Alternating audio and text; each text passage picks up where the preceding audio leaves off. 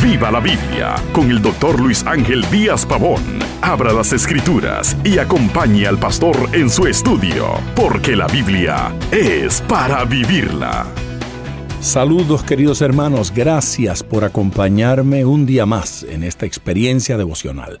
Hoy por segundo día continuamos nuestras reflexiones en el capítulo 1 de la primera carta a los Corintios.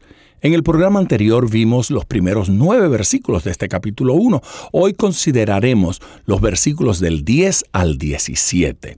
Ya en estos versículos el apóstol formula cargos, describe su estado de pecado como cristianos. Miremos la triple súplica del apóstol. Número uno, que habléis una misma cosa. Está hablando de armonía, está hablando de acuerdo, que haya armonía, que haya acuerdo entre los cristianos. La segunda, que no haya entre vosotros divisiones. La tercera, que estéis perfectamente unidos en una misma mente, esto es, en un mismo pensamiento y un mismo sentir o, parecer o, propósito, que no haya discrepancia en cuanto a y pareceres entre los hermanos. Identifica sus deficiencias sin implicar que su identidad estuviera en peligro. Eh, divisiones habla de divisiones en la iglesia. No por eso dejan de ser cristianos, pero se es mal cristiano. Había recibido un informe, nos dice el apóstol Pablo en estos versículos. La familia o la gente de Cloé, una distinguida hermana miembro de la iglesia en Corintio, envió este informe. El contenido del informe, bueno, que habían contiendas, que habían rivalidades, que habían discordias, esto es, peleas, que los hermanos estaban peleando entre sí. En esencia, Pablo les suplica que estén perfectamente unidos que en el griego es un término médico que significa arreglar un hueso que se ha roto o dislocado. Así es que para Pablo la división, la pelea, la pugna entre los hermanos es algo así como una enfermedad, de tal manera que él prescribe la unidad cristiana. En discordias la iglesia sufre. En la cruz, quebrar el cuerpo de Cristo tuvo un propósito, pero en la iglesia local, quebrar el cuerpo de Cristo solo hace daño.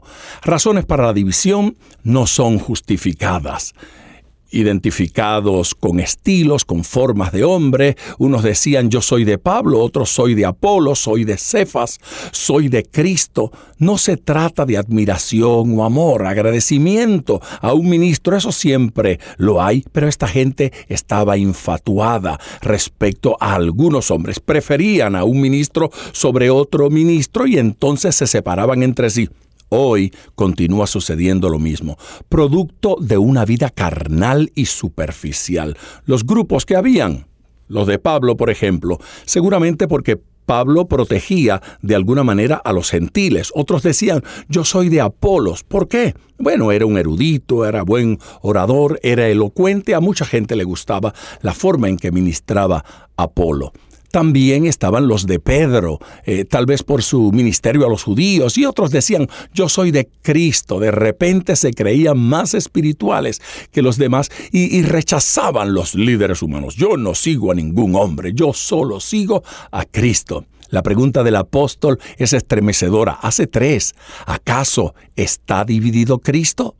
Número dos, ¿fue crucificado Pablo por alguno de nosotros? ¿O fuimos bautizados en el nombre de Pablo o en el nombre de alguno de los apóstoles? Es ridículo todo esto, pero la división en la iglesia es mucho más ridícula. La exhortación es a que no solo seamos uno, sino que vivamos como uno. ¿Qué razones pudieron haber tenido los corintios para tantas divisiones? Bueno, de eso les hablaré en nuestro próximo programa radial. Hasta entonces les espero cuando culminaremos con el estudio de este capítulo y no olvide, Ponga todo su corazón al estudiar las escrituras porque la Biblia es para vivirla. Acompañe regularmente al Dr. Díaz Pavón en su estudio personal de la Biblia. La experiencia de décadas de ministerio de la palabra son vertidas en cada jornada. Usted puede adquirir copias de esta enseñanza visitando nuestra página web www.diazpavón.com Esté atento, participe en nuestro próximo estudio y viva la Biblia.